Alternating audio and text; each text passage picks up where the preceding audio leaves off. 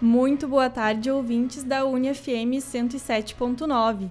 Agora são 2 horas e 3 minutos. Faz 34 graus em Santa Maria. Está no ar o nosso último radar esportivo da temporada. E antes de trazer as últimas informações do esporte, precisamos lembrar que hoje, dia 27 de janeiro de 2023, a tragédia da Boate Kiss completa 10 anos. Fica aqui a nossa homenagem e o nosso desejo de justiça às 242 vidas perdidas no incêndio. A AVTSM, Associação dos Familiares de Vítimas e Sobreviventes da Tragédia de Santa Maria, preparou uma programação para o dia de hoje, com rodas de conversa, painéis, caminhadas, solturas de balões e outras atividades. A programação começou às 10 horas da manhã e se estende até às 22 horas. Mais informações você encontra no Instagram da associação, AVTSM27. Agora, vamos aos destaques do programa de hoje. Daqui a pouco você confere uma entrevista ao vivo aqui no estúdio com a Nise Kaufmann e com a Paula Tronco sobre a prática do paddle e do beach tênis em Santa Maria. Nos blocos informativos da semana, vamos atualizar os destaques do Grêmio e do Internacional, além de trazer as últimas informações do futebol nacional. No quadro Radar Histórico, vamos falar sobre a Supercopa. E na reportagem, vamos falar sobre os possíveis sucessores de Tite no comando da seleção brasileira. Ainda hoje, você também confere a agenda para este final de semana. Tudo isso e muito mais a partir de agora, no Radar Esportivo. Eu sou Luísa Monteiro e apresento o programa com a Alice Oliveira até às 3 horas da tarde. Na produção estão nossos colegas Yasmin Matos, Manuel Bussin, Gabriel Barros, Flávia Morichita, Rodrigo Arão e Pedro Pereira. A edição do programa de hoje é de Thaís Imig e a técnica é de Bruno Padilha. Lembrando que o Radar Esportivo é um projeto de extensão do Centro de Ciências Sociais e Humanas e tem a orientação da professora Viviane Borelli. E o nosso projeto também está nas redes sociais. Nos siga pelo Instagram, arroba Radar Esportivo, e curta nossa página no Facebook. É só pesquisar por Radar Esportivo UFSM. Você ainda pode nos acompanhar pelo Twitter, arroba Radar UFSM. Por lá, diariamente, você confere as últimas informações sobre o esporte regional, nacional e internacional. Agora são duas horas e cinco minutos. Estamos aqui no estúdio junto com a Nise e a Paula, atletas de pádel e beach tênis, e elas vão nos contar um pouquinho mais sobre a experiência e a prática do esporte em Santa Maria. Anísia El de Oliveira Kaufmann é técnica em assuntos educacionais da UFSM, atua na Pró-Reitoria de Extensão e é mãe de três meninas, a Jade, a Giovana e a Talita. Ela é praticante de pádel há 5 anos e de beach tênis há 4. Se considera uma entusiasta com relação aos esportes e seus benefícios. A Paula Tronco é administradora e contadora, servidora pública há 12 anos Atualmente exerce o cargo de coordenadora da Coordenadoria de Concursos e Pró-Reitoria Adjunta de Gestão de Pessoas na UFSM. Ela é praticante de pádel há seis anos. Boa tarde, gurias. Sejam muito bem-vindas ao nosso programa. Boa tarde, meninas. É um prazer estar falando com vocês hoje aqui nessa tarde. Boa tarde, meninas. Muito boa tarde. Então, para começar essa nossa conversa, podem nos explicar um pouquinho mais sobre como funcionam o beach, o beach tênis e o paddle? A gente sabe que ambos são adaptados do tênis, mas quais que são as regras que os diferenciam do esporte tradicional? Acho que falar um pouquinho do beach tênis, então, né? O beach tênis, né? Ele se difere, então, porque ele é um esporte que ele é praticado na areia, é, utiliza-se né, raquetes, né? Mas ele tem toda uma técnica diferenciada comparado né, ao tênis, apesar de muitos atletas do tênis né, estarem migrando ou professores estarem ministrando aulas do beach, é um esporte né, bem diferente, assim ele é praticado, normalmente se joga, né, é, ou em duplas, uh, pode se jogar também individualmente, que chama simples, e existem várias categorias e níveis, né, vai desde a categoria, geralmente, né, é o nível profissional, e depois vai A, B, C, D, iniciantes, às vezes tem ainda, né, e, e aí também pode se jogar mista, pode se jogar feminina, só torneio, só masculina, seria mais ou menos assim o beat. É, o paddle ele também é decorrente do tênis, né? Ele foi criado, inventado em 1960 no México e ele ele foi surgiu a partir de, da prática do esporte de tênis em navios, né? Que foi adaptado com paredes e então surgiu uh, o paddle. Ele é um jogo que é praticado em duplas, né? Então são quatro jogadores sempre em quadra. ela tem uh, hoje basicamente é, são quadras que utilizam vidro, né? Não sei exatamente tecnicamente o material, mas acredito que é um vidro com um milímetro um pouco maior assim. E são quatro pessoas, como eu falei, a quadra é um pouquinho menor que a de tênis, a bolinha é um, um pouco também maior, embora a gente acabe praticando com a mesma bolinha, né? E em relação às regras, assim, também são bastante semelhantes, considerando que tem a parede, né? E a gente utiliza ela. Não, é muito difícil sair a bola, como é no tênis, então ele é um esporte bem mais dinâmico. Uh, Diferencia-se um pouco o serviço, né? O saque, que também não pode ser é, ele sempre por baixo, não por cima, como é no tênis. Então, algumas diferenças básicas, assim, mas os dois esportes de, são de raquetes também e oriundos do, do, do tênis. E qual é a história de vocês nesses esportes? Como é que vocês começaram no beach tênis e no paddle? E se vocês já costumavam praticar outros esportes antes? É, eu pra, praticava vôlei, né, de forma amadora. E aí conheci o paddle primeiramente foi em 2018, um pequeno grupo. Nós praticávamos aqui na universidade, inclusive a Paula fazia parte desse grupo também. Nós nos conhecemos né, no, no, no. E só que depois de um ano eu fui, nós fomos transferidos, né, eu e minha família para Recife. E aí lá até tinha uma quadra de pádel, só que né, não tinha um, não tinha um grupo grande assim de praticantes. Então, aí eu conheci o beach tênis, né? Porque praia, né? Era um esporte super convidativo, pé na areia. E aí nós começamos né, a fazer muitas amizades através do esporte, e foi assim que eu conheci o beach tênis. Uh, eu sempre também gostei muito de esportes. Minha vida sempre na escola, enfim, é, tanto no ensino fundamental quanto no médio, joguei vôlei, joguei handebol, enfim. E também conheci através, por influência de amigos, o Paddle, e, e, a gente forma turmas, né, Nise? Então a gente se conheceu no Paddle, existe uma quadra de Paddle aqui na universidade que nós vinhamos no fim de semana. E a gente forma turmas e que se tornam amigos muito mais do que apenas colegas ou jogadores, jogamos juntos. Não, a gente faz, acaba se tornando uma convivência bem mais ampla de, de vínculos. várias é, vínculos fora da quadra, né? Além do que a gente trabalha na universidade, também tem outro tipo de vínculo, porque também se enquadra em outros momentos, se encontra em outros momentos o paddle com certeza potencializou muito mais, assim, ele, ele permite isso, né, que a gente está sempre junto, ou em torneios, ou em jogos que a gente pratica durante a noite, né, após expediente, e é isso, foi, foi através da influência de amigos e que se tornaram amigos da vida, assim. E quais foram os maiores desafios que vocês encontraram dentro desses dois esportes? Assim, ó, eu acredito que o paddle ele exige um pouquinho mais de, de técnica, assim, para aprender, né? O, o beach é um esporte que é, não é que ele seja mais fácil, mas é um esporte que uh, uma pessoa que nunca tenha jogado consegue já chegar e trocar uma bola, já consegue, né, uh, desenvolver o esporte. Mas o paddle exige um pouquinho mais de técnica, então, né, exige que tu faça uma aula, que tu aprenda um pouco mais, né, se dedique um pouco mais. Mas eu acho que no beach tênis, assim, tal. Acho que nos dois esportes, na verdade, eu acredito que uma das dificuldades seja tu encontrar um grupo de início, assim, né, que seja nivelado, porque às vezes, né, como já tem diferentes níveis, uh, não é todo mundo que, né, que consegue jogar com todo mundo, né? Até o beach ele é um pouquinho mais é, integrativo nesse sentido, né? Joga mais pessoas jovens até, né, a, a, a idosos, assim, família, mistura mais, né? Mas, mas acho que de início é isso, né? Tu conseguir, né? Ter acesso ao material, uh, né, que, que, é um material também diferenciado, que não é um material que está tão disponível assim, a não ser nos clubes que trabalham com isso. Hoje até nós temos mais opções, né? E talvez essa questão de tu encontrar um grupo também, né, que tu consiga dar continuidade à prática desses esportes. É, é o, o paddle ele tem um nível de dificuldade intermediário entre o tênis e o beach, assim, pelo menos eu considero. E é, é como a Anise falou, é, primeiro eu acho que uma das dificuldades mesmo é, lá no início, quando a gente iniciou, era até onde, porque não tinham tantos clubes na, na, na cidade e eram poucas quadras. E também não eram tantas pessoas, né? Mas muito, a gente é mais iniciante, grupos que jogavam bem mais, a gente se enquadrar em grupos que a gente conseguisse praticar, né?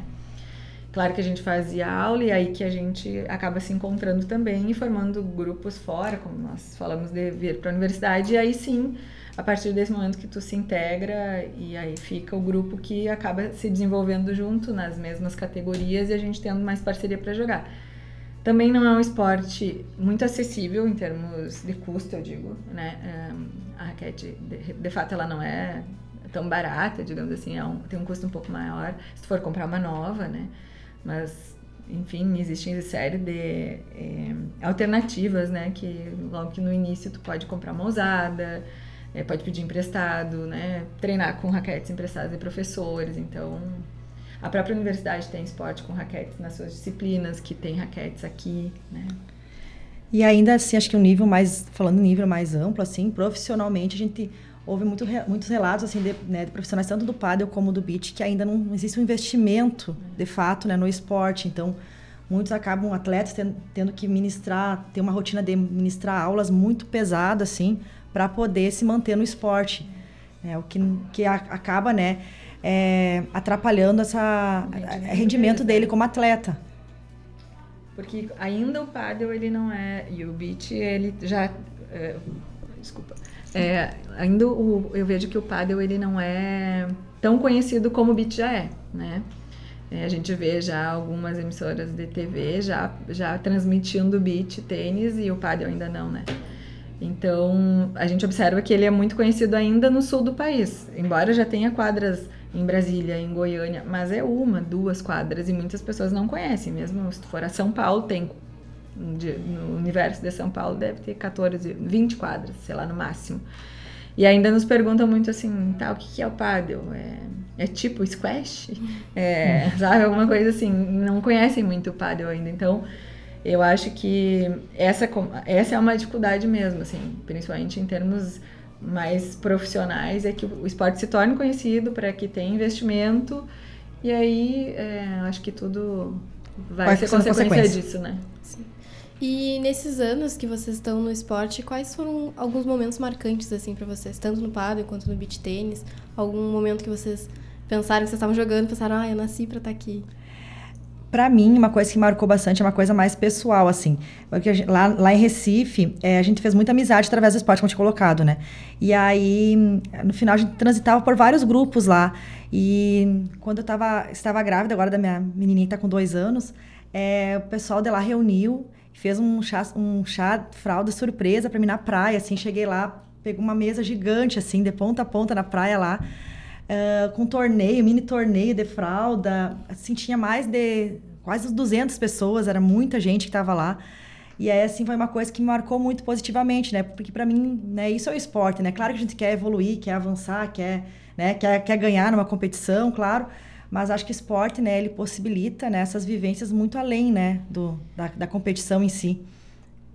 A minha percepção é a minha percepção quanto a isso também é, não existe um, um, momento marcante assim relativo apenas a ganhar, vencer, enfim, não é isso. O, eu acho que o paddle ele proporciona. Quando é que a gente sabe que nasceu para isso é porque ele envolve muito mais coisa. Ele envolve amizade, ele envolve ver que tu às vezes fica o dia inteiro num torneio de manhã à noite e foi muito agradável tudo que tu viveu, não só os jogos, quanto aquela convivência. Ou muitas vezes a gente faz viagens para competições, isso também é muito legal, porque é todo mundo muito integrado, muito amigo. É uma, é, são amizades além do esporte que, se, que ficam, mas que foi, foram criados no esporte e muitas vezes a gente está competindo uma, um contra o outro, né? E mesmo assim, então ele vai além de, de pensar assim, ah, foi uma competição que eu ganhei, foi um campeonato que eu participei. E claro, ver a evolução ao longo dos anos, que a gente uh, iniciou muito ruim, muito sem saber mal pegar raquete, daqui a pouco já está conseguindo jogar um pouco jogos melhores, com pessoas que às vezes tu imaginava que tu nunca ia jogar é, e, é e já consegue trocar bola com a pessoa. então, é. eu também tenho a questão da familiar também, porque eu, assim, é muito legal assim de ver, porque meu esposo joga também, joga paddle, joga beach tênis. E mais recentemente a minha menina começou a jogar também com 12 anos, a Jade, né? E ela começou jogando lá em Recife e hoje a gente já tá jogando junto, juntas como dupla, né? Então isso é muito legal também de ver, né? A, ela, ela também tem esse, esse interesse, né? Também tá vivenciando tudo isso com a gente. E para complementar, já que a Anise falou de família, é, a gente observa isso muito no paddle, né? Eu não falo do beat porque não tenho conhecimento, mas é, a gente vê pessoas, uma família, filhos, pais, avós, enfim, jogando vai praticando esporte que às vezes, comparando, por exemplo, com futebol, tu não consegue jogar às vezes na mesma categoria, né? Enfim. E no esporte e no paddle não. A gente observa que são famílias que praticam o mesmo esporte e que podem estar juntas não não só apenas no esporte, mas é um lazer, é um tempo que tu passa com a família. Isso é bastante comum no paddle, sabe?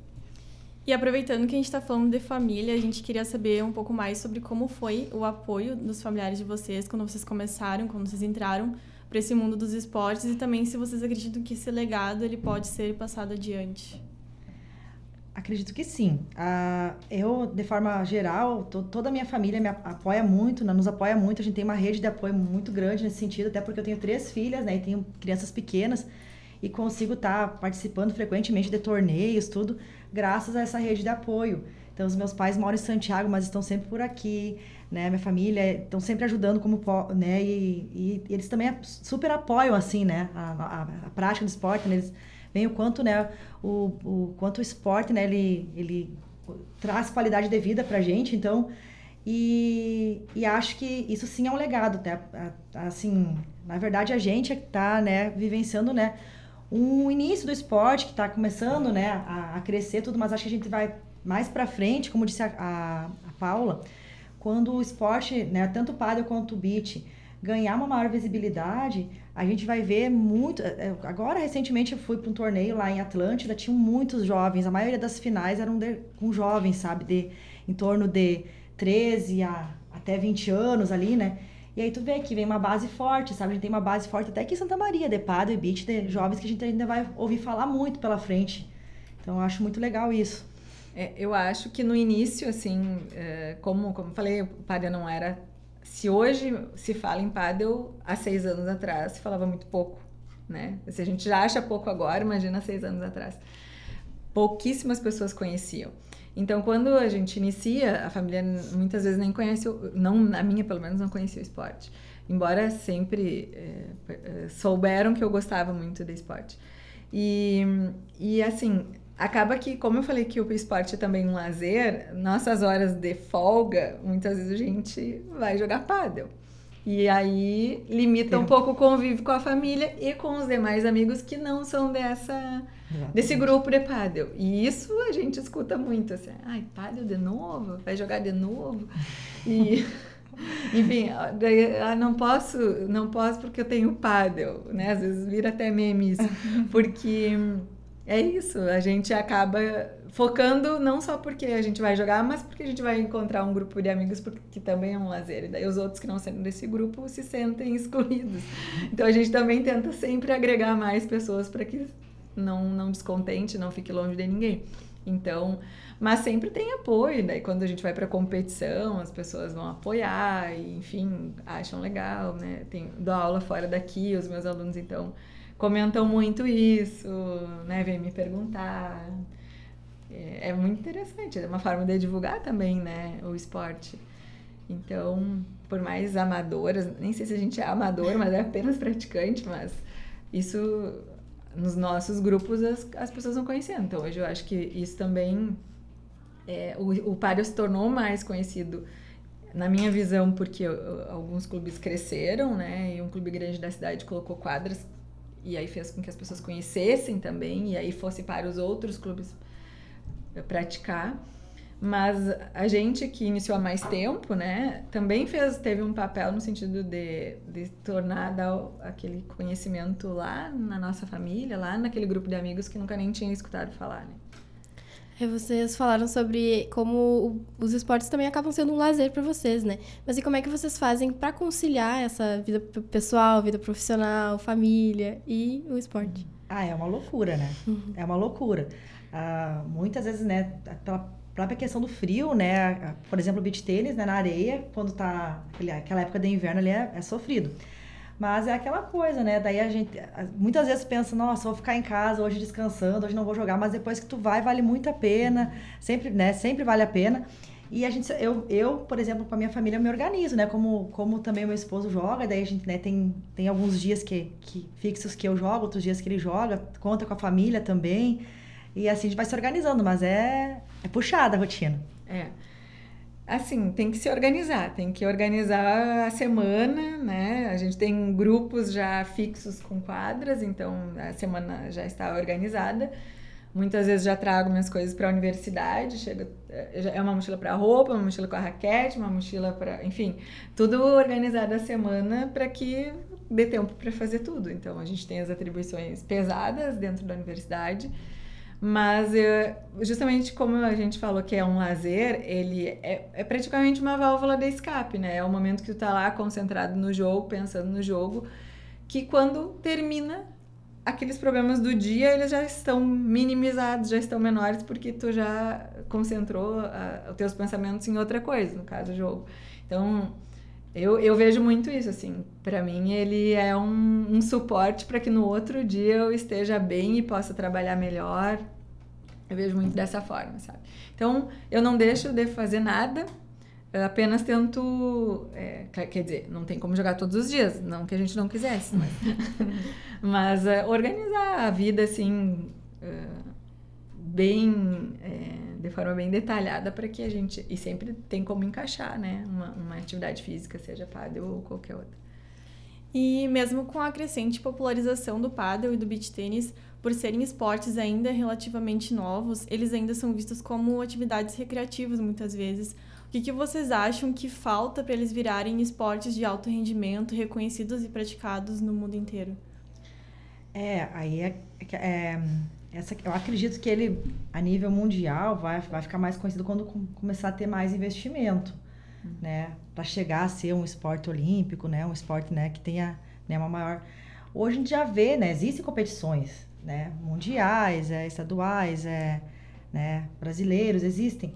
Mas ainda não é, não é um esporte tão reconhecido. Mas eu acredito que, que vai crescer ainda muito mais, sabe? Então, pela própria cidade nossa que a gente vê, né? Beach tênis. Quando eu cheguei aqui, retornei de Recife, tinha um pequeno grupo que praticava, mas era muito pequeno, né? Nós praticamente trouxemos as raquetes, assim, né? Com essa intenção de, de, de, de, de, de apresentar para o pessoal, né? O esporte. E de um ano para cá, assim, cresceu muito. São muitos clubes, né? Então, acho que da mesma forma que está acontecendo aqui na nossa cidade, acho que isso vai estar tá acontecendo também, né? Em nível... É, de país também, assim. Depois eu retornei para Recife, Recife também tinha crescido muito o esporte lá, muitos clubes, muitos professores novos. Então acho que essa é uma, é uma é um esporte acho que veio para ficar, sabe? A tendência dele é, é ganhar reconhecimento, mas né, precisa de, de maior investimento, né? Maior visibilidade. É, o padel, comparando assim, em relação ao, ao momento que nós iniciamos, né? Vamos falar da nossa cidade. A gente observa que ele já uh, evoluiu muito nesse sentido, porque hoje nós temos muitos professores tecnicamente muito bons, né? Inclusive professores de outros países aqui, uh, ministrando aulas de paddle, né? Com muita questão técnica, física, mental, assim, não pensando no todo, assim, mesmo formando equipes para competições, mas ainda é muito individual a questão de investimento no seu treinamento, né? Então, Realmente a pessoa tem que fazer um investimento, tem que pagar aula, tem que pensar na raquete, no tênis apropriado. Então, ainda é um esporte que necessita de bastante investimento, tanto individual e como dos próprios clubes, né? Porque colocar uma estrutura, uh, e nós temos estruturas excelentes aqui em Santa Maria Isso. de pádel, assim. E nesses seis anos que eu conheço o pádel e pratico, é de 8 para 80, assim, a, a, evolução. Nós temos excelente... A gente já tinha professores muito bons, só que eram poucos, que não davam conta de melhorar, é, digamos, a técnica de todos, né? Agora, nós temos mais clubes, mais professores, também muito bons, que eu acho que isso vai, vai ao longo, médio e longo prazo, permitir com que o esporte se desenvolva cada vez mais, né? E ainda só para finalizar, estou falando em termos de Santa Maria, mas na região toda nós temos quadras, cidades bem menores a gente já vê quadras assim. Mas para que o esporte se torne, ele precisa ir para para o sudeste, assim. Eu vejo em especial assim que o Padre vai despontar muito quando fica conhecido São Paulo, quando São Paulo e Rio, principalmente. A gente sabe que é lá, né, que uh, a gente vê pelos times de futebol, né, onde onde há, as maiores torcidas, onde que onde há, realmente se enxerga e potencializa as coisas são nesses dois, principalmente São Paulo, que é um grande centro, né? Mas nós já temos atletas, assim, tanto do beach tênis como do paddle, muito bem colocados em rankings, né, mundiais. mundiais. Então isso também, na verdade, é um ponto positivo. É uma forma também dessas pessoas estarem representando o Brasil e estarem, né, de certa forma, também é, divulgando a importância de, de que esses esportes sejam reconhecidos. E aqui em Santa Maria a gente tem competições que profissionais vêm jogar, né? Porque já tem premiações, inclusive, para esses em profissionais dinheiro. muito boas, é. Até em torneios mais amadores, né? Uh, pra... Aqui da cidade mesmo já está tendo premiação em dinheiro e, e de valor bem significante, assim. Claro, dentro da nossa realidade do pádel, né? Comparando com outros esportes, realmente a premiação não é, não é tão significativa, mas para nós já é um, avanço bem grande. E vocês acham que essas modalidades futuramente elas podem ser disputadas em, a nível de jogo, Jogos Olímpicos? Eu acredito que o sim. O intuito é esse, né? Acredito que sim. Acho que a Confederação Brasileira é, ela deve. Eu não tenho conhecimento aprofundado Mas disso, já existem né? algumas, já existem algumas É, discussões, né? Mas acredito que sim, que a ideia Em relação é a isso. É, eu vi que tem uns abaixo assinados também que fazem, né, Isso, isso. inserir. É, e falando do crescimento do pádel, né, é um esporte praticado em mais de 90 países, inclusive é o segundo mais popular da Argentina, né? E aqui em Santa Maria, como é que foi o crescimento e a cons- consolidação desse esporte? Como é que foi a formação da comunidade de jogadores aqui na cidade? Ah, eu não sei desde o início, assim, né? Como eu disse, estou há seis anos ah, praticando esporte, mas nós tínhamos apenas dois clubes, né? Com três quadras, eram? É, no The Quatro Concretes. Não, não, três quadras era um pouquinho mais, mas era de alvenaria, né? É. E hoje, e a gente já tinha nos outros países quadras de vidro, então outros clubes investiram, foram construídos outros clubes com uma estrutura de quadras de vidro, que é o que atualmente é praticado a nível mundial, né? E hum, com estruturas muito boas. E como eu falei antes, tem um clube especial da cidade que com muitos associados que colocou uma estrutura também muito boa. E eu acho que isso divulgou também bastante o esporte, porque quem não conhecia, mesmo estando no clube, para outras atividades de lazer passou a, a enxergar e que realmente é bem bonita a quadra. E isso talvez gera curiosidade e as pessoas vão tendo interesse pelo esporte. Daí já vê outros que já estavam praticando. Não é um esporte tão difícil, né? A gente entra na quadra e consegue trocar, fa- sair do jogo, que a gente diz, né? Diferente do tênis, que ele é um pouco mais difícil. Então, eu acho que isso tudo fez com que o esporte evoluísse, né? Então, aí, como eu falei, juntando aquilo que eu disse que é um lazer, que tu acaba formando turma de amigos. Então, um também vai puxando o outro, vai influenciando o outro. A Nízia é uma pessoa que agrega muito também, ela puxa Você me beat, chamando. puxa, pro paddle. Quem não quer, vai, vai. Então, eu acho que é muito isso. É difícil alguém que começa a jogar paddle dizer, não gostei, não vou jogar mais. Muito pelo contrário. Só quer mais e mais e já traz outras pessoas e eu acho que o esporte é bem, é bastante isso também, né? O que acontece é que no início o pessoal começa um pouco tímido, ah, mais na brincadeira, mas depois é inevitável, todo mundo vicia. E aí vocês falaram da estrutura, vocês acham que aqui na cidade tem estrutura suficiente, assim? Ou vocês acham que ainda falta muito? Olha, eu acho que acho que Tem Hoje, mais de com- 20 quadras é hoje, comparado, né, Uma como estrutura muito boa. a- a- né? como a gente estava três anos atrás, sim, hoje está com uma estrutura realmente assim, é, que pode ser até uma referência assim para outros locais, assim, porque tá de, de assim, clubes lindíssimos. A gente tem visto um investimento maior em, em competições, né, assim, ter mais competições aqui na locais que antes não tínhamos. É, o beach tênis também é, é uma caminhada mais recente, mas também tam- já temos vários clubes na cidade com uma estrutura é, bem legal, assim. Vários professores também que, que agora começaram a, a investir nessa área. Então, não posso dizer que a gente tá, né? Que a gente tá com fragilidade nesse sentido. Acho que tá, tá caminhando muito bem, assim, ah, os dois esportes aqui na cidade. É, Eu entendo que tanto a estrutura física quanto a estrutura de pessoal da cidade, ela tá muito bem servida, assim, nós temos quadras muito boas, estrutura do clube como um todo muito boa, assim, né? E professores, né? Como eu já tinha dito, também muito bons, assim. É, em termos de organização também, os clubes oferecem serviços cada vez melhores para nós. É, eles também se or- administrativamente organizados, assim, termos calendário de torneios, eh, considerando torneios estaduais e até a nível de brasileiro, né? Porque existe o gaúcho de pádel, existe o brasileiro de pádel. Então, eu entendo que sim, a gente tem uma estrutura muito boa, tanto que já conseguimos trazer competições com profissionais para cá, né? Etapa do gaúcho também aqui, né? Sim, agora vai ter um evento grande É. também, Isso. De pádel. Acredito que a gente tem bastante estrutura sim. É, a gente sabe que os benefícios físicos, né, de praticar atividade física com frequência são inúmeros. Mas o que, que o beach tênis e o paddle oferecem que os outros esportes não? Olha, sou suspeito um pouco de falar beach tênis, né? Que eu sou ah, muito defensora assim, do esporte, mas o beach tênis, né? Ele é um esporte, assim, essa vibe mesmo de, de pé na areia, assim, eu acho que ele traz uma leveza. Acho que é um esporte também, como a gente tinha colocado ali, muito integrativo, assim. é, o pessoal se une bastante, forma quase que uma família ali esportista, sabe? Ah, e aí, a par- a partir daí começa surgem bastante eventos, é churrascos, é festas, é, acho que isso aí que é legal do esporte, assim, então acho que o tênis, o diferencial dele é, é esse, né, é, ele pode, é porque ele pode acolher, né, pessoas de todos os níveis, idades, né, é, pode trazer uma família toda pra, pra areia, e essa vibe realmente de, de, de areia, assim, de, que é muito legal, assim, né, essa, essa leveza, assim, eu acho que, que, o- que o beach traz.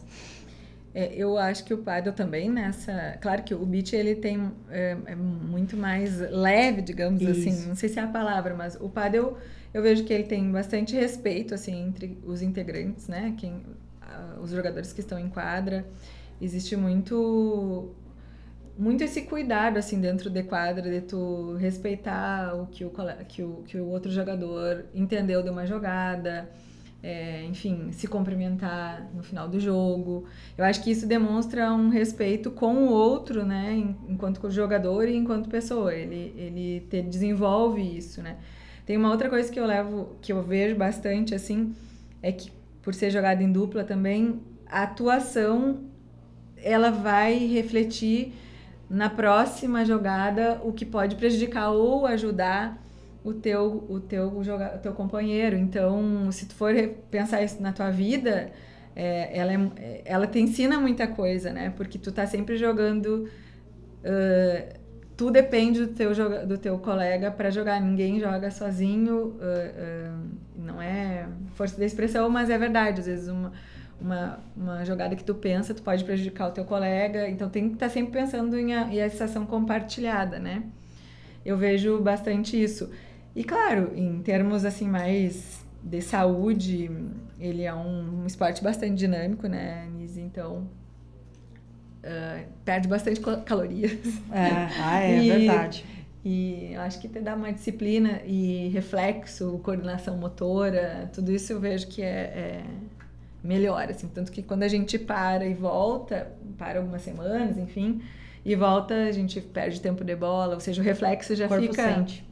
E à medida que tu vai voltando, tu já percebe, assim, que, que retorna todas essas habilidades de novo, sabe? Melhora, não é retorna, mas pelo menos melhora um pouco. É, e vocês comentaram antes sobre como ah, esses esportes chegarem no Sudeste para ganhar visibilidade em território nacional, né? O que, que vocês acham que falta, assim? O que, vocês acham que precisa acontecer para esses esportes tomarem mais força, assim, no país? É, o beach tênis, na verdade, ele já, já, ah, já tem um pouquinho mais, né, maior, já é mais conhecido, né, em São Paulo. São Paulo o pessoal já joga, joga, joga super bem lá, né. Ah, acho que a, a tendência vai ser ele crescer cada vez mais. Agora, começando essas competições, o pessoal tá começando a, né, se empenhar cada vez mais, se profissionalizar, então...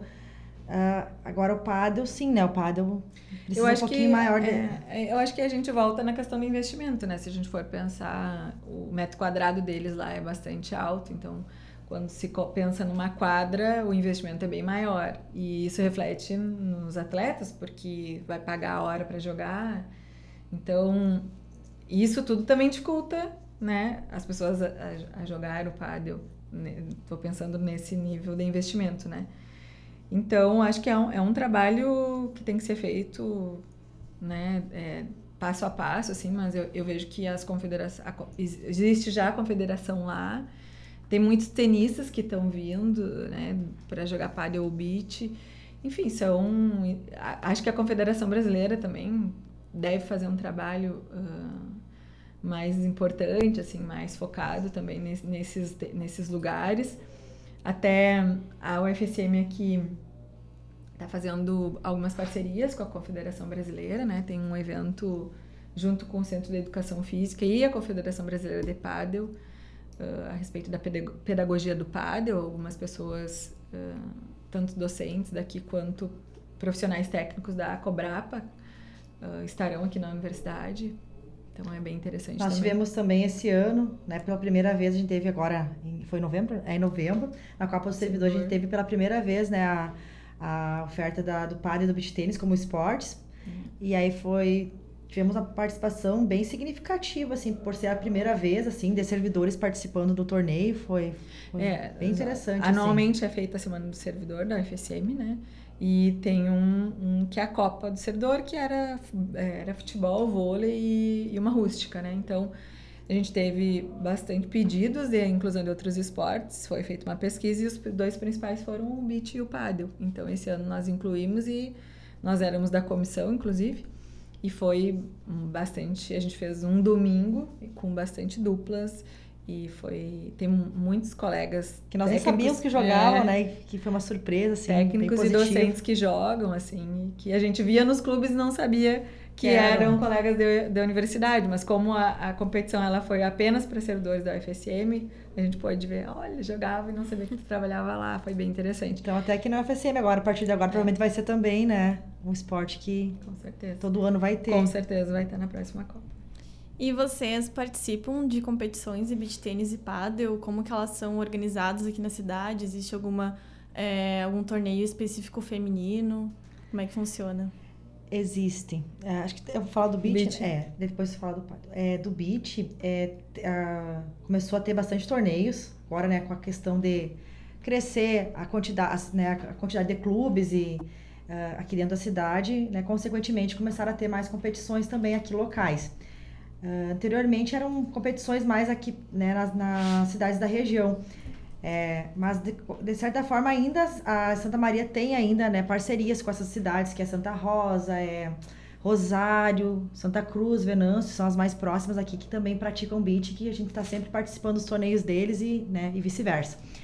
Mas agora, aqui em Santa Maria, mais especificamente, tem, tem tido bastante torneios. Uh, esse ano passou quase teve algum, alguns períodos ali que tinha praticamente toda semana todo final de semana desculpa é, torneios né? Até algumas datas que batiam assim. Então tem tido uma procura bem bem grande agora pelo, pelo esporte assim e o pessoal tem se motivado. O pessoal começou a jogar como coloquei né de brincadeira mas começou a evoluir e se sente motivado tá tá participando dessas competições. É, eu vejo que os calendários eles estão bem mais organizados né? Nós temos hoje três clubes quatro clubes de paddle? De paddle, é, quatro clubes. Que largam seus... É, calendário de torneios anual já, né?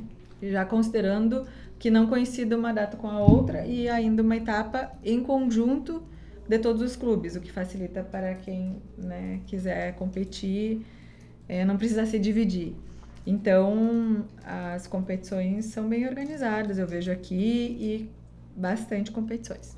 E, a, e a, como eu coloquei, né? A maioria dos torneios tem essa opção de jogar feminina, masculina e mista. E nós temos agora de paddle sempre um torneio que, né, feminino, anual, né? que é só feminino. E que. Muitas E que vem muita gente. Esse ano foi. Nossa, foi tanta gente. Acho que ele o nosso torneio na... só não foi maior do que um torneio que tem Santa Catarina. Camboriú, né? Santa Catarina, é. Ele foi o segundo maior torneio feminino que teve. Veio gente de todo canto aqui, as meninas, foi muito legal. Então, Nise, tá aí, Paula, muito obrigada por uh, participarem aqui com a gente, virem conversar um pouquinho sobre o beat e sobre o paddle. É, e a gente aproveita para deixar o espaço para vocês darem um recadinho que vocês quiserem. Certo. É, nós que agradecemos por essa oportunidade. É, pessoal que se interessou aí, né, quem nunca praticou e ficou interessado, né, em conhecer o esporte. Então, nós temos vários clubes, já também coloco à disposição aí para quem quiser nos procurar, para a gente né, é, apontar os caminhos. E a maioria dos clubes oferece para quem está começando né, o material ali inicial, então uh, dá tranquilo para chegar, né, pra, só para conhecer o esporte, acho que vale muito a pena. E mais uma vez, obrigada pela oportunidade. Isso, eu também gostaria de agradecer né, pelo espaço, a gente está à disposição.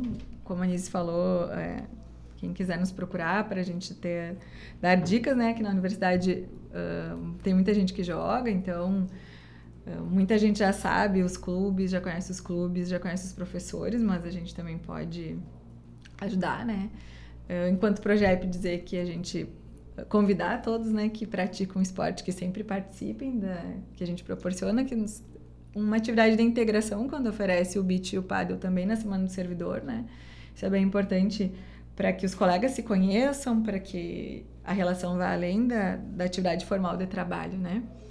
E é isso, assim, estamos à disposição de vocês, agradecer mesmo e nós que agradecemos, vocês são sempre muito bem-vindas aqui no nosso estúdio. Sempre que quiserem, o microfone está aberto para vocês. Agora são 2 horas e 43 minutos, faz 34 graus em Santa Maria. Você está ouvindo o Radar Esportivo aqui na UniFM 107.9. E agora vamos acompanhar o quadro Radar Histórico produzido pelo nosso colega Gabriel Barros. Boa tarde, Alissa. Boa tarde, Luísa. E boa tarde, ouvintes do Radar. Neste radar histórico, relembraremos a Supercopa do Brasil de 2020, entre Palmeiras e Flamengo, já que os dois times voltam a se enfrentar amanhã, na edição deste ano da Supercopa. Às quatro e meia da tarde, Palmeiras e Flamengo disputam pela taça da edição deste ano. A competição, que põe o campeão do Brasileirão frente a frente com o campeão da Copa do Brasil, chega à sua sexta edição. O Flamengo esteve presente nas três últimas edições do torneio, desde que ele voltou em 2020. O time vem de uma boa fase, ganhando a Copa do Brasil e a última Copa Libertadores da América conta com um novo técnico, Vitor Pereira, ex-Corinthians, e com o retorno do volante Gerson, que passou uma boa temporada no Olímpico de Marseille. O Palmeiras participou da Supercopa de 2021 e também vem de um momento espetacular, sendo o atual campeão brasileiro e tendo vencido as edições de 2020 e 2021 da Libertadores e a Copa do Brasil de 2020. O Alviverde conta com o comando vitorioso de Abel Ferreira e com um time de craques, incluindo o badalado Hendrick. Os dois maiores clubes do Brasil atualmente já se encontraram na edição de 2020 do campeonato, onde após um empate de 2 a 2, o rubro-negro emplacou uma vitória de 6 a 5 sobre o Porco nos pênaltis. Logo no início da partida, Rafael Veiga fez o primeiro gol. Olha a saída pelo meio, a primeira chance do Palmeiras.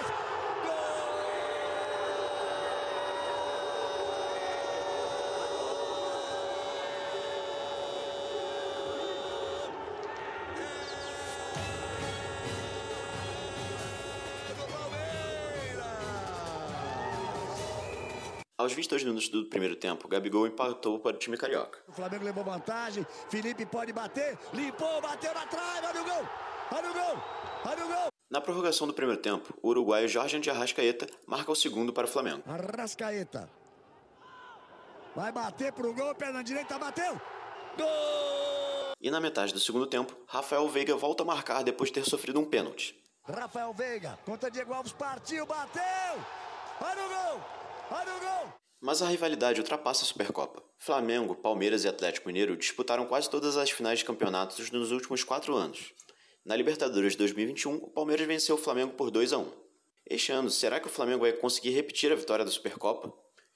Nós do Radar não vamos perder esse jogaço, e é claro, contamos tudo para vocês depois. Ao Palmeiras e ao Flamengo, um bom jogo. Volto com vocês aí no estúdio.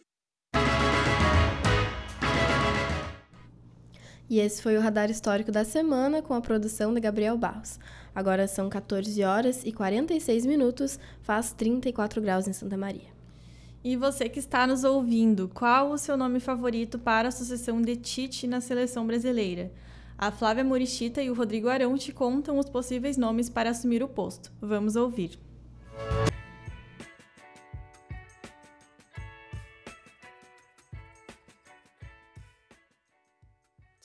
O sucessor de Tite?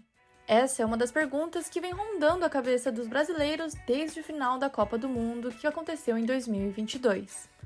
Desde o ano de 2017, com o mesmo treinador, a seleção brasileira viveu um período de instabilidade pouco comum em sua história.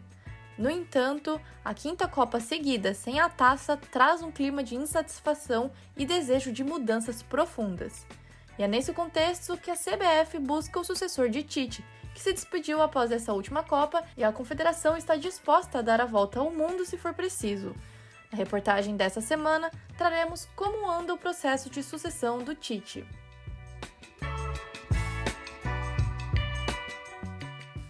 Sobre o processo seletivo, tínhamos uma constante basicamente desde os anos 50, época do início do domínio brasileiro. A seleção brasileira deveria ser treinada pelo melhor técnico brasileiro em atividade.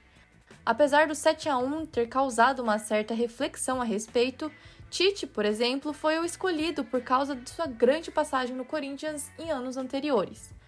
Porém, desta vez esse padrão está mais perto do que nunca de ser quebrado, porque os três principais candidatos à vaga são estrangeiros: José Mourinho, de Portugal, Carlo Ancelotti, da Itália e Luiz Henrique, da Espanha. Ancelotti é a opção favorita, porém de negociação muito complicada, porque ele tem um trabalho estável no Real Madrid. O grande mérito da carreira de Ancelotti é a sua capacidade de adaptação e excelente fama nos vestiários, qualidades semelhantes aos grandes treinadores brasileiros do passado. A quantidade de brasileiros que acumularam boas experiências com Ancelotti é bastante alta também, e vai de experientes como Cafu até os jovens como Vinícius Júnior e Rodrigo. É um nome que, apesar da natural resistência por ser estrangeiro, pode ser considerado sim quase como uma unanimidade. Outro treinador de extremo sucesso é José Mourinho. O português de 60 anos acumulou títulos europeus em todas as equipes que passou. Da Copa UEFA de 2003 com o Porto, que foi o seu primeiro título, até a Conference League com a Roma em 2022 foram cinco títulos europeus em cinco finais. Para um dos maiores da história, a Copa do Mundo seria a cereja no bolo. Se Ancelotti é excelente se adaptando a cenários, Mourinho talvez seja o melhor da história nessa característica. Seu desempenho assustadoramente positivo em mata-mata prova isso. Imaginar um treinador com essa capacidade numa Copa seria uma arma e tanto. Porém, Mourinho está feliz na Roma e ainda sente que tem lenha para queimar no futebol de clubes. Logo, as chances de contratação são baixas. O terceiro da lista é o único com experiência prévia em seleções. Estamos falando de Luiz Henrique. Ele treinou e jogou pelo Barcelona e foi responsável pela última grande conquista do clube, a Champions League de 2015. O que pesa a favor do espanhol é que o seu melhor momento coincide com o melhor momento de Neymar no futebol espanhol. Porém, quando o brasileiro foi para o PSG, a carreira de Lúcio, como é apelidado, se desgastou na equipe catalã e foi na seleção espanhola que o treinador se restabeleceu. Com uma boa Euro, apesar das baixas expectativas, a jovem Espanha vinha forte para a Copa e mesmo com a eliminação para Marrocos, a avaliação de seu trabalho com La Roja é positivo. Agora ele está disponível e, segundo jornalistas, já está em conversação com a CBF. Dentre os nomes, ele é o que mais causa discussão, seja pelo seu jeito polêmico ou pelos choques culturais entre Espanha e Brasil no que se trata de filosofia de futebol. Ficamos então no aguardo dos próximos capítulos, mas de uma coisa temos certeza: a nossa seleção canarinha estará bem diferente a partir desse ano de 2023. Esta reportagem foi feita por Rodrigo Arão e Flávia Morichita para o Radar Esportivo.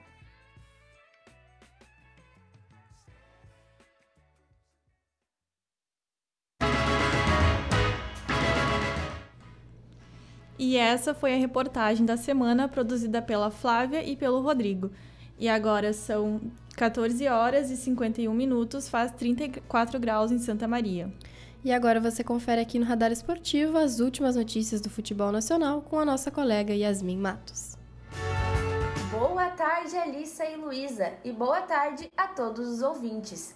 É um prazer estar com vocês em mais uma sexta-feira. E nos destaques do futebol nacional de hoje, vamos tratar dos campeonatos estaduais. Em cada estado já está ocorrendo os jogos das disputas dos campeonatos estaduais.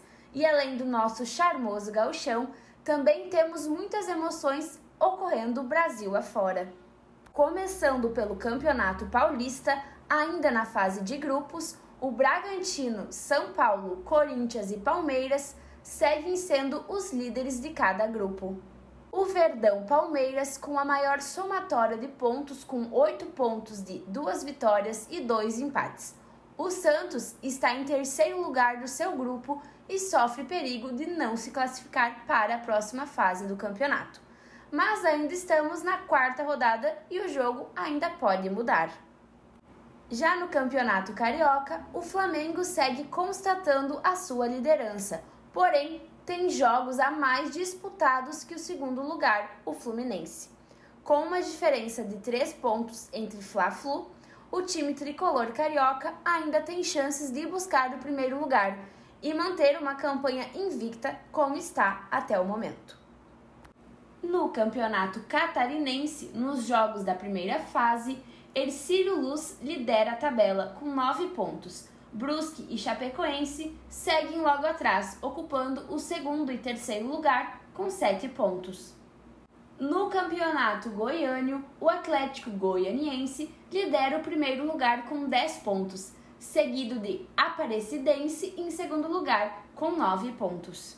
No campeonato cearense, o Ceará e o Fortaleza seguem liderando os seus grupos. No grupo A, o Ceará lidera a tabela com 6 pontos e no grupo B, o Fortaleza também com 6 pontos lidera a tabela.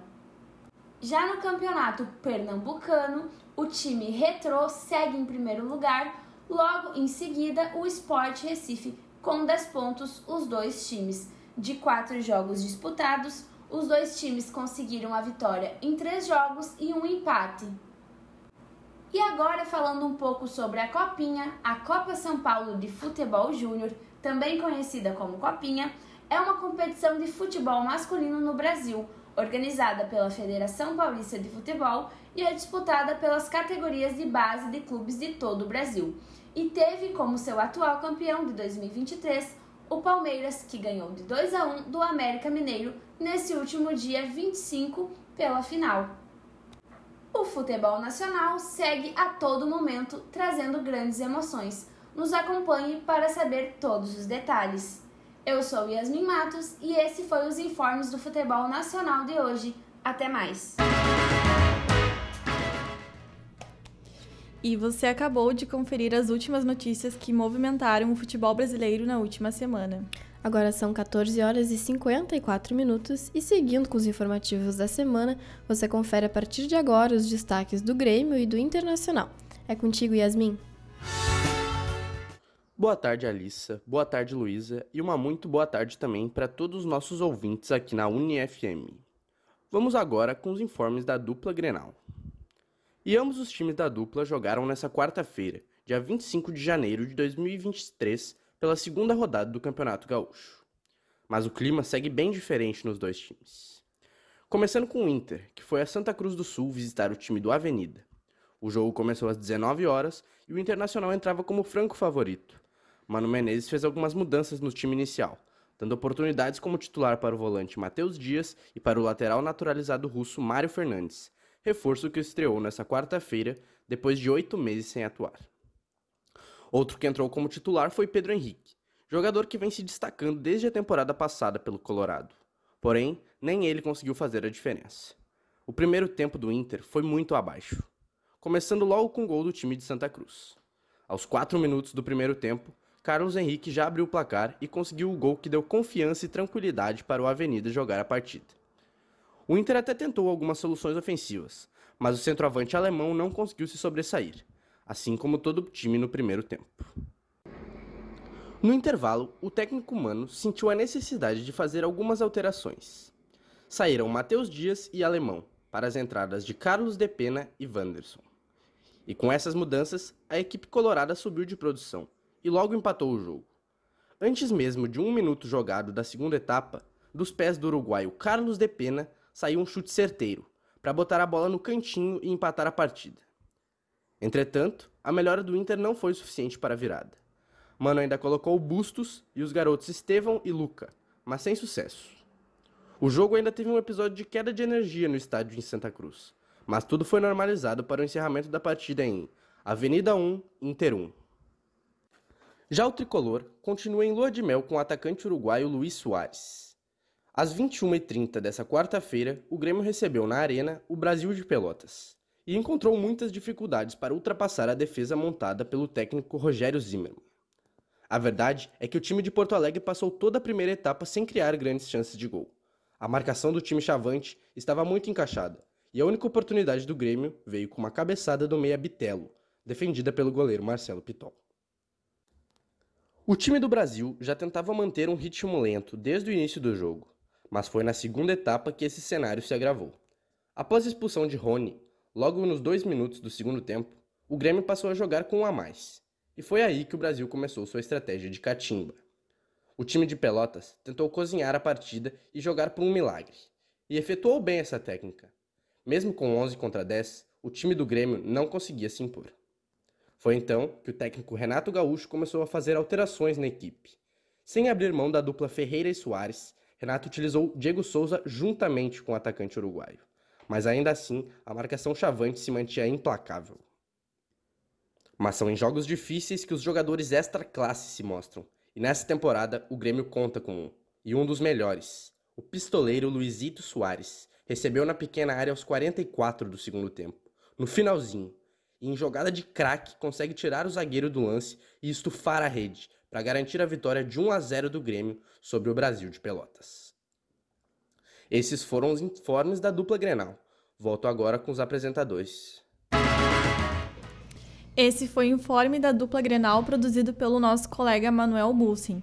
Agora, 2 horas e 58, 58 minutos, você acabou de conferir as últimas notícias do mundo esportivo aqui no Radar Esportivo. E esse foi o nosso último programa da temporada. Em março, voltaremos aqui na programação da UniFM com conteúdos inéditos. Enquanto isso, você pode ouvir todos os nossos programas pelo Spotify. Pesquise por Radar Esportivo e fique por dentro das discussões e dos temas abordados por aqui na última temporada. E é sempre importante lembrar que estamos nas redes sociais. Busque por Radar Esportivo no Facebook, no Twitter e no Instagram. Participaram na produção do programa de hoje Yasmin Matos, Manuel Bulsin, Gabriel Barros, Flávia Morichita, Rodrigo Arão e Pedro Pereira. Eu, Luísa Monteiro, estive na apresentação do programa junto com a minha colega Alice Oliveira. A edição foi feita pela Thaís Imig e na técnica está o Matias Streck. O Radar Esportivo é um projeto de extensão do Centro das Ciências Sociais e Humanas e tem a orientação da professora Viviane Borelli. Em março, voltamos com mais programas inéditos para você. Até mais. Tchau!